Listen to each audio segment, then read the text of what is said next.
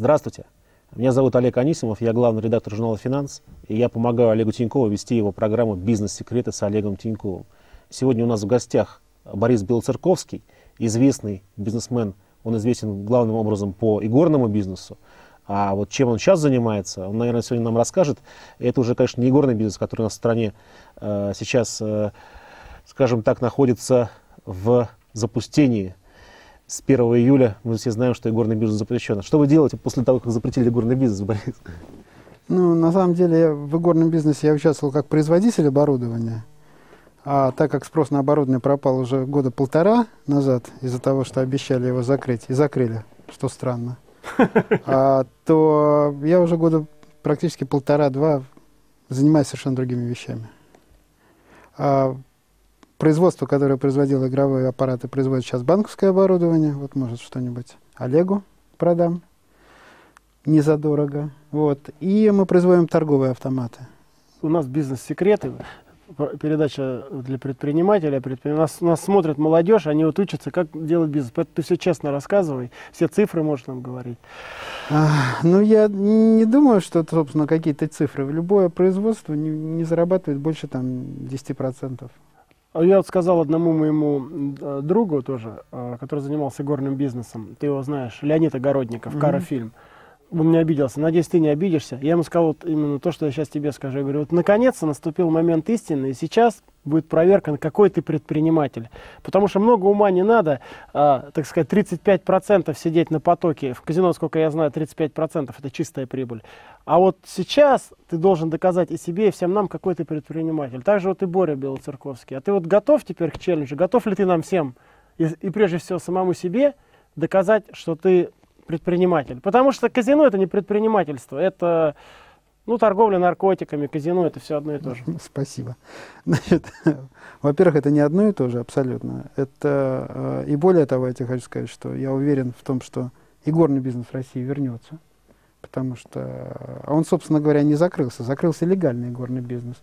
В результате государство получило гигантский нелегальный бизнес. И я думаю, что... В регионах просто, или в Москве тоже? Ну, в Москве в меньшей степени, потому что тут глаз государев сильнее, а в регионах просто Многие, многие э, игровые залы, которые даже вывески не поменяли, так, так же светятся и играют.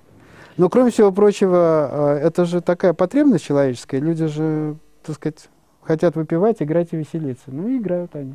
Поэтому я думаю, что игорный бизнес вернется. А то, что касается вопроса, э, легко ли было зарабатывать в игорном бизнесе деньги, легко было зарабатывать, если ты 15 лет им занимался, как я. Вот я 15 лет отсидел в этом бизнесе, я там все знал, меня все знали, меня уважали, ко мне обращались, так сказать, когда у людей был вопрос, а вот купить оборудование, звонили мне. Поэтому мне было легко, но были же еще куча конкурентов, которые не выживали. Поэтому горный бизнес тоже так. Это хороший был бизнес, высокомаржинальный бизнес, но он был конкурентный и был сложный. А, навыки, которые мы получили, они, конечно, никуда не пропали. А, если ты мог а, руководить а, компанией и мог так сказать, э, разрабатывать какую-то стратегию, идею, которые работали, также разрабатывать стратегии, идеи, которые работают уже в другом бизнесе. Все уже сложнее, ниже доходы, но по-прежнему работает. Борис, вы, вы хотели к концу этого года э, открыть 10 тысяч, поставить 10 тысяч автоматов. Получается ли? Ровно половину я поставил. Я прекратил развиваться. Э, значит, ну, грубо говоря, мы удвоились в 2008 году в 2007 году мы поставили там порядка 2000. А, в этом году мы, в 2008, в 2009 у нас где-то к началу было 5. И на этом, в этот момент, я понял, что на сегодняшний день вкладываться дальше нельзя. И, в общем, ресурсы ограничены, и мы просто остановили развитие и пытаемся получить максимальный доход с тех 5000, которые у нас есть. Тем не менее, мы сегодня, я думаю, в два раза крупнее любого другого оператора угу. торговых автоматов, но, а, несомненно, этот бизнес тоже пострадал от кризиса, как и все остальное. Ну, конечно, вот если один, один автомат брать, это такой совсем малый бизнес. Да? Я думаю, что даже не хватит на зарплату какого-нибудь клерку. Вот если такого э, месяч... Не хватит, месячная не прибыль. хватит. Нужно 10. Месячная прибыль с автомата какова? Ну, я думаю, что она колеблется от э, там, 3 до 6 тысяч рублей. Ой. Мало. Очень мало. Да. Мало, мало.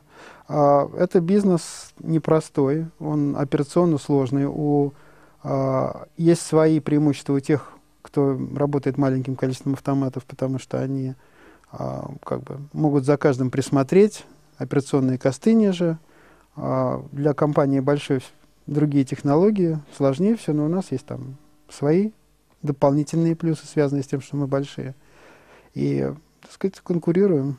Ну, не кажется, что вы ездили на Мерседесе по масштабам бизнеса, а сейчас пересели на Запорожец? Несомненно, несомненно. Но дело в том, что, знаете, я же прошел большой путь там а, за 15 лет а, жизни в игровом бизнесе, и я вырастил компанию там из четырех человек, которые сидела в подвальчике на улице Чехова, до там гигантской большой многомиллионной компании, которую, к сожалению, не успел продать, потому что закон вышел. Вот. Но то же самое мы находимся ровно на том же этапе. У нас есть маленькая компания, которая растет, у которой есть перспективы. Бизнес этот, э, на мой взгляд, очень перспективный в России. Когда-то она такая же будет гигантская. Скажи нам, э, мы вот учим молодых людей, сами учимся, беседуем с интересными людьми. Ты когда-нибудь работал на кого-нибудь в своей жизни? Или ты сразу только на себя начал? Не, ну почему? Во-первых, я... Ну, кроме государственных там. Кроме государственных. Ну, я начинал, собственно говоря, э, понятно, что начинал э, работать на государство, а в какой-то момент я работал в одном из первых совместных предприятий. Оно находилось в Питере, это было советское, финское, германское предприятие. С российской стороны там был, кстати, союз кинематографистов. А, и а, оно издавало книжки, занималось туризмом, а потом скатилось в игорный бизнес. Я там с ними познакомился как раз. Они сделали СП. То есть ты был менеджером, да, сначала? Я был, а, меня туда пригласили, я уже к тому моменту, у меня был определенный предпринимательский опыт, я производил там, у меня была мойка машин, а, производства свечек для тортиков. И, в общем, я уже был, так сказать, коммерчески, видимо, признанный. Меня пригласили начальником маркетинговой, а, директором по маркетингу. Я об, обложился книжками. Это у тебя кооператив был до этого, да? Да, до этого у меня был кооператив. Я изучил, что такое маркетинг, и проработал там, наверное, года три в этой компании. Ну, ты считаешь, ты родился предпринимателем или ты это, развился а, предпринимателем? А, ну, я думаю, что это вообще э, это, это, это сложно. Я, я не думаю, что человек рождается предпринимателем. Скорее всего, жизненные обстоятельства приводят к тому, что у него есть какой-то предпринимательский дух. А потом, а, я еще рос в такое время, когда не было никакого предпринимательской идеи такой, собственно, не могло возникнуть, потому что, ну что, все, все нищие, все одинаковые. Там. Работал инженером. То есть тебе хотелось больше денег? Несомненно. Несомненно, что мотивация была это желание красивой жизни. Это Тем более там Питер, стимул. Э, приезжали финны в красивых, ярких куртках, гостиницы. Я тут, я тут как хотел... раз первый раз вспомнил, когда я увидел, что такое настоящая Дольче Вита, это в Юрмале на пляже, я увидел Юру Антонова, лежащего значит, на пляже с двумя девушками. Одна была брюнетка, другая блондинка. И, значит, на неокрепшую психику студента это оказало очень сильное, видимо, влияние. Ты захотел такой же красивой жизни? Ну, я именно не конкретно такой же, но, видимо, все-таки желание зарабатывать а, и потом, а, в тот момент, когда я это знал, у меня уже была, так сказать, жена, ребенок, и была, в общем, определенная а, ответственность за то, что я должен как-то их поддерживать, и они должны как-то хорошо жить.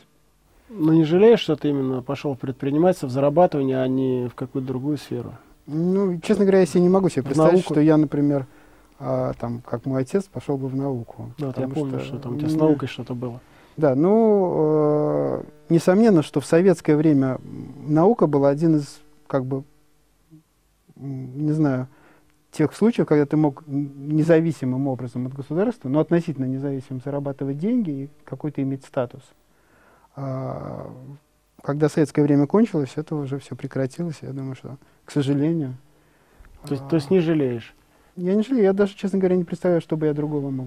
А ты богатый сейчас? Вот, ты богатый человек сейчас? Ну, это э, вообще понятие богатства, оно же очень относительное. Я сейчас среди моих близких товарищей, Насколько я, сам, я, я самый тебя, бедный. Тебя как глубоко философского человека, поэтому тебе за такие вопросы. У меня мало я друзей понимаю. умных таких, как ты, я сейчас Спасибо. искренне Тронут. говорю. И философских. Боря очень умный человек, и он всегда Спасибо. правильно говорит.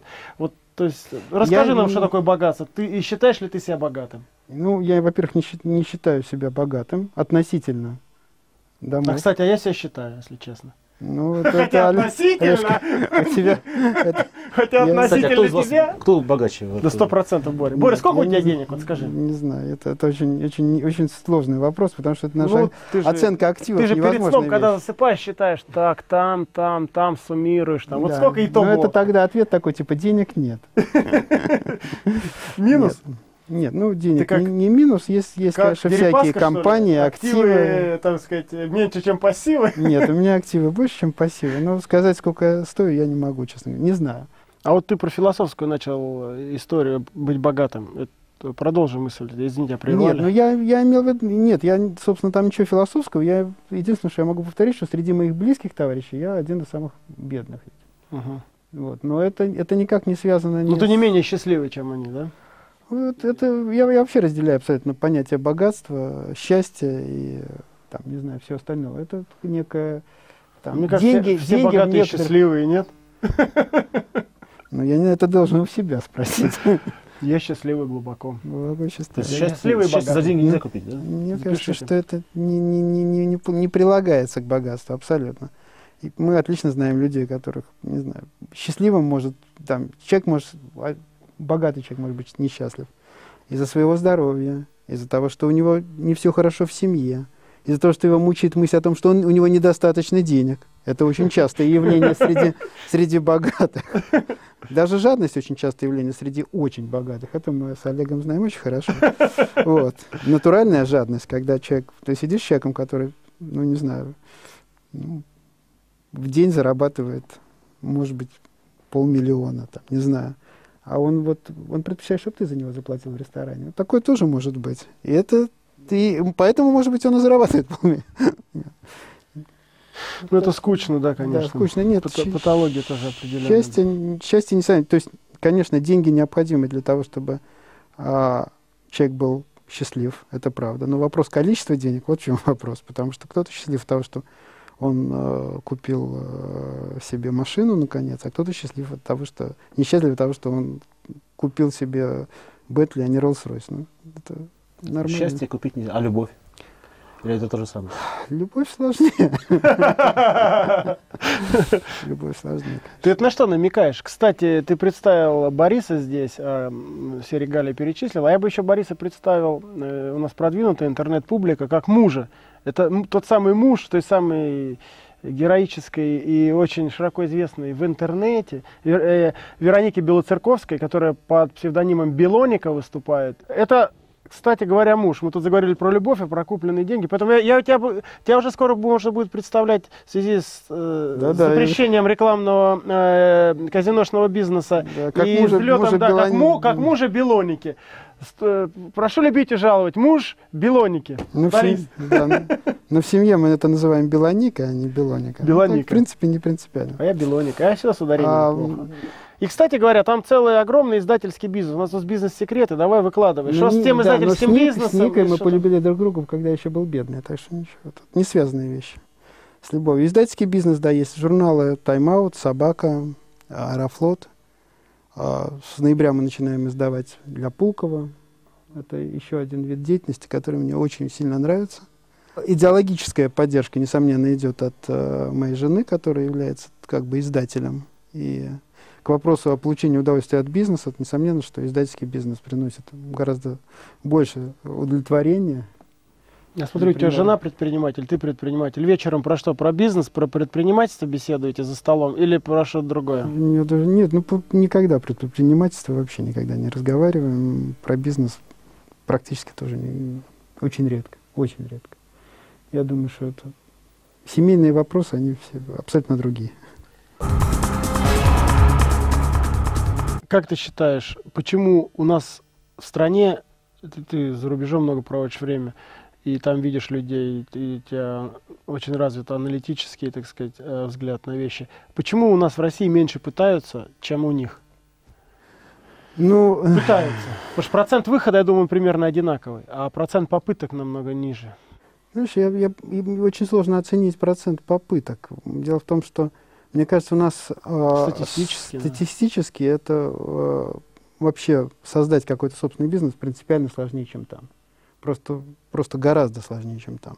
Поэтому те люди, у которых даже есть предпринимательский дух какой-то, они э, часто не могут реализоваться в России. А с точки зрения процентности населения, которое вот, я не знаю, мне кажется, что российское население очень такое коммерчески активное.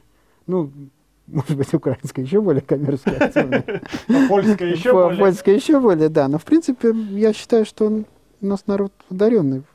А сложнее, потому что денег в стране меньше физически? А, а, нету, ну, тут целый комплекс про, про проблем. Во-первых, нет культуры предпринимательства. То есть человека, а, даже если у него есть дух, он не очень знает, как реализовать этот дух. Образование. Да, да. да. Нету образования, нет культуры, нет бизнес-образования, нету э, государственных институтов, которые поддерживали, а наоборот, есть государственные институты, которые мешают значит, созданию там, индивидуальных предприятий. А, и полностью отсутствует система финансирования а, мелкого предпринимательства, которая на Западе просто гигантская, вплоть до того, что она вот реализовалась, я думаю, в то, что раздают вообще микрокредиты. Вот чем, кстати, а еще вторая проблема, мне кажется, российского уже бизнеса. Вот сделал предприниматель или там бизнес, бизнесмен, он его развил, и дальше начинаются управленческие кадры. И вторая проблема, как мне видится, я про это на своем блоге вот как-то писал, это кумовство, да, то есть начинает нанимать друзей, товарищей, родственников. Вот как ты эту тему видишь? Потому что я знаю, что твои старшие дети некоторые вовлечены в процесс, с тобой как-то рядом работает. Потому что, с одной стороны, с моей точки зрения, это не профессионально, да, нанимать своих родственников. Потому что с рынка ты купишь всегда более качественные, свежие, подготовленные кадры. С другой стороны, вроде какая-то есть лояльность. А с третьей стороны, этот вопрос задаю, потому что у меня дети подрастают. Вот ответь на этот вопрос. Ну, тут я мучаюсь. Я понимаю, ну, вот, я, понимаю. я очень хорошо, я хорошо очень понимаю, как. Что я спросил, да? Да, да, да, как отец пятерых мальчиков, которые растут. Значит, э, вопрос, дело в том, что русский, русский бизнес, он не, немножко специальный. Тут лояльность часто ценится, и она нужна больше, чем в западных компаниях. А мне кажется, это зачастую русский бизнес. Я могу десятки а, примеров привести, где я набрали родственников и жополизов, и бизнесы просто валятся. Я, тебе, я же не сказал, что это единственное. Я сказал, что он более важный, например, чем на Западе, потому что там, где есть устоявшие институты, устоявшиеся отношения, где так сказать, нет, а, а, часто связи не так важны, как здесь. Угу. Наверное, это правильно. Но в принципе, я с тобой на сто процентов согласен, что э, набирать персонал по принципу родни вот точно не нужно. По принципу лояльности очень важно. По принципу родни абсолютно не, это путь, путь, путь, путь к поражению. А с детьми что собственными ним, делать?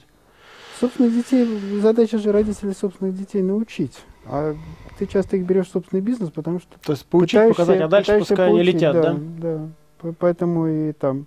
А мой сын проработал у меня там какое-то время, там, не знаю, год, наверное, полтора, и совершенно работать без всяк, без, абсолютно не связанным со мной бизнесе. Везде можно зарабатывать, стоит только применить ум смекалку. и смекалку, да, на самом деле. Ну, мне кажется, что чаще всего предприниматели же начинают с того, что они на кого-то работают, и именно в процессе этой работы они видят какие-то ниши, которые, а, значит, э, которые они, собственно, используют. Так же, как я, например, когда я начинал а, работать в бизнесе, вот я был в этом СП, это СП начал расставлять игровые аппараты по э, совместным предприятиям с какой-то шведской компанией. И э, люди стали звонить в компанию, спросить, нельзя ли купить аппарат. И я тогда организовал компанию, которая стала привозить аппараты и продавать. И с этого, собственно, начинал, начинался бизнес. И, э, поэтому это очень часто бывает, что люди где-то работают, они видят какую-то нишу. И То вот, есть гениального озарения не было, это было логично все, да? Да, да, и ничего такого я не нашел на дороге никакого, да. А кто ты считаешь в России самые успешные предприниматели? Именно предприниматели, не олигархи там, не... Это... Ну, во-первых, я не очень хорошо знаю, честно говоря, ну, совсем ну, так бизнес Ты в Москве живешь и в Питере Я живешь, думаю, что наиболее, э, наиболее высоко поднявшимся, на самом, ну, то, что называется «смотри табло», это Фридман, конечно. Потому что он не начинал с того, что, значит, они ничего государственного они не, не забирали, да, они, так сказать, все, в общем-то, создано ручками.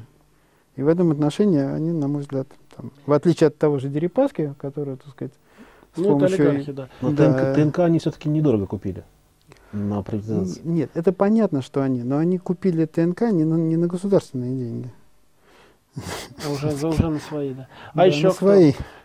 Ну вот из, из тех, кого я знаю, например, там Сережа, Сергей Солонин, это компания, которая создала практически с нуля вот всю систему моментальных платежей. Компания СНП, Мгм, мгм. теперь она, по-моему, как-то по-другому называется, Киви. Киви, да, да. Киви они Да, называются. мы с ними работаем. Вот, они, там группа товарищей, но мне кажется, Сережу я просто лично знаю, просто очень способный, талантливый человек. Игорь Ким, например, из, если говорить про банковскую мгм. среду, который, в общем-то, а, можно сказать, на, в ровном поле построил невероятный бизнес, сейчас уже и МДМ. Владимир Кехман. А, Можно всякое о нем говорить, но он точно очень способный предприниматель. Не знаю, мне, мне кажется, очень-очень много, на самом деле, можно просто сходу, сходу так не готов был сказать, но много есть предпринимателей талантливых. Ну, конечно, бизнес сложно сделать без связи. да. И вот сейчас нас сидят, слушают э, ребята молодые. Они, наверное, говорят, вот, конечно, у этих ребят, э, у этих мужчин связи какие были, да, и они все это могли устроить, все сделать. А связи, как их получить и вообще? И надо ли стремиться за ними? А, я, я, честно говоря, ну, во-первых, есть разные бизнесы. Есть бизнесы, в которых связи, там, если ты работаешь э, в дорожном строительстве, то тебе, несомненно, нужны связи. А, я, честно говоря, не знаю, вот, например, Олегу, какие нужны связи для того, чтобы работать с гигантским количеством клиентов? Никакие не нужны.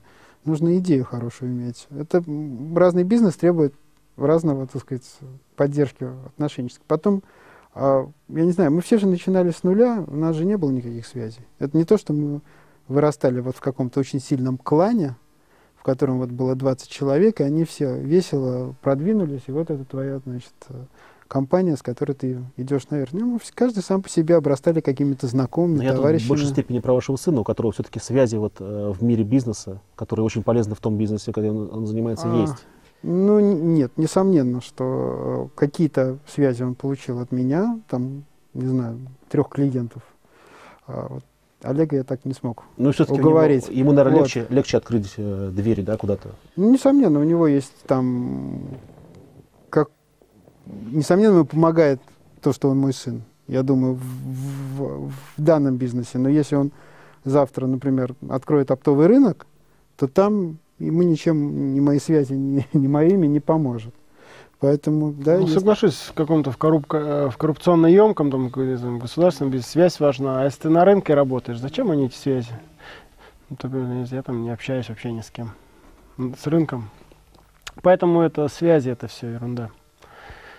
Они сами потом приходят знакомиться, если человек хороший.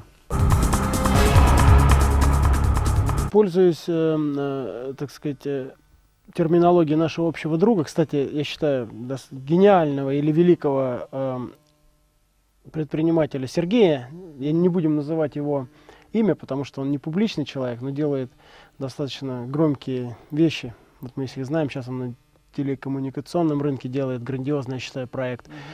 Э, Он такую вещь одну сказал, он говорит, нужно еще один подвиг совершить. Он говорит, ну там у нас был с ним разговор, а, и он сказал, так вот, пользуясь его терминологией, а ты вот планируешь ли еще, поскольку у тебя огромный такой сзади этап, да, жизненный, ты, ты там, безусловно, подвиг совершил на вот этом рынке, на котором ты работал, это игровые автоматы, казино и так далее, развлекательные. А планируешь ли ты еще один подвиг в жизни совершить, или ты считаешь, что пора уже немножко и подумать о душе, и о Нике, а, там, не знаю, о Каннах, или о чем, о чем ты, о яхте, или ты все-таки хочешь подвиг совершить еще один Нет, в этой жизни? явно Деловой у меня, у меня есть и необходимость, и желание совершить еще один-два подвига. Как у барона Мюнхгаузена. в да, 12 часов. Да, да, Когда да. ждать от тебя подвиг? Первый. Ну, подождите, я, я могу только вместе с мировой экономикой подняться. Не раньше, чем у них, начнется все хорошо. То есть ты из Lehman Brothers Нет, я думаю, что для любого бизнеса есть, есть определенный период. Ты, у тебя этот период обычно быстро проходит, там, ты за пять лет, мне кажется, где-то выводишь бизнес на... У меня, мне кажется, я более да. пожилой, консервативный, мне нужно лет 10. Значит, чтобы вывести бизнес, там, ну, 7, например, чтобы вывести бизнес серьезный и большой. Так что так новым я занялся только года три назад, мне нужно еще года четыре до того, как подвиг станет заметен. А что еще, кроме ве- вендинга, возможно, есть э, в планах? Ну, на самом деле, вот... Э, Издательские, вендинговые. Издательский, издательский и вендинговый бизнес — два основных, которым сегодня, в общем, занят. занят. Вот. Зовут очень, очень зовут лотерея меня, но я пока не понимаю. Да, хотел вопрос, если честно, хотел этот вопрос задать, думал как-то, ну, не будет. А если, коли ж ты сам заговорил, да, давай да. тогда этот вопрос и обсудим, потому что мне вот кажется, это самая близкая история к казино, и, и ты знаешь, я тебе звонил даже год назад, да, мы про да. это говорили. Я не понимаю, как в этой стране, а, где такой азарт, здесь была культура спорт-лото, лотерейных билетов и так далее, и так далее, это же многомиллиардный бизнес во всех странах мира. Только что я был в Италии, отдыхал, когда летом. Там выиграл мужик с соседней со мной деревни, с Баньони, 100, 260 миллионов евро. Это от меня 30 километров он выиграл от, от форта де Марми. То есть там это ажиотаж. Я видел, как эти итальянцы сумасшедшие скупают билеты. Миллиардный. Почему у нас до сих пор этого вот нету? Расскажи. Смотрите, у нас этот бизнес, ими занимались не совсем, я бы так сказал, порядочные люди. И они э, воровали призовой фонд. А так как призовой Весь. фонд... Как всегда, да? Да. А так как, больше. Да. А так как люди в течение, значит, там 15 лет покупали билеты и ничего не выигрывали, то доверие к лотерее в России катастрофически подорвано. Просто катастрофически. Значит, а, в тот момент, когда кто-нибудь, наконец, должным образом создаст бренд лотерейный, которому будут доверять, это будет многомиллиардный бизнес. Ну, чтобы сформировать доверие, как вы знаете, необходим телевизор. Для того, чтобы вывести лотереи в России на определенный уровень, необходимо достаточно долгое время проводить розыгрыши по телевидению, продвигать это по телевидению. Кто-то, кто решится вложить много денег в это, видимо, выиграет большой выигрыш, но неизвестно когда. Непонятно, сколько нужно денег. То есть понятно, что много. Понятно, что много. Это несколько сотен миллионов долларов надо вложить, несомненно, в продвижение лотереи. Ну и плюс надо несколько сотен миллионов долларов вложить в систему э, продажи билетов. То есть это проект, ну, грубо говоря, на мой взгляд, стоимостью под миллиард. А кто же его способен потянуть такой? Ну, способны потянуть его э, или крупные западные операторы, которые вот там в той же Италии проводят, у них там их комиссия только, которую там они зарабатывают 1-2% от лотереи, составляет там миллиарды в год.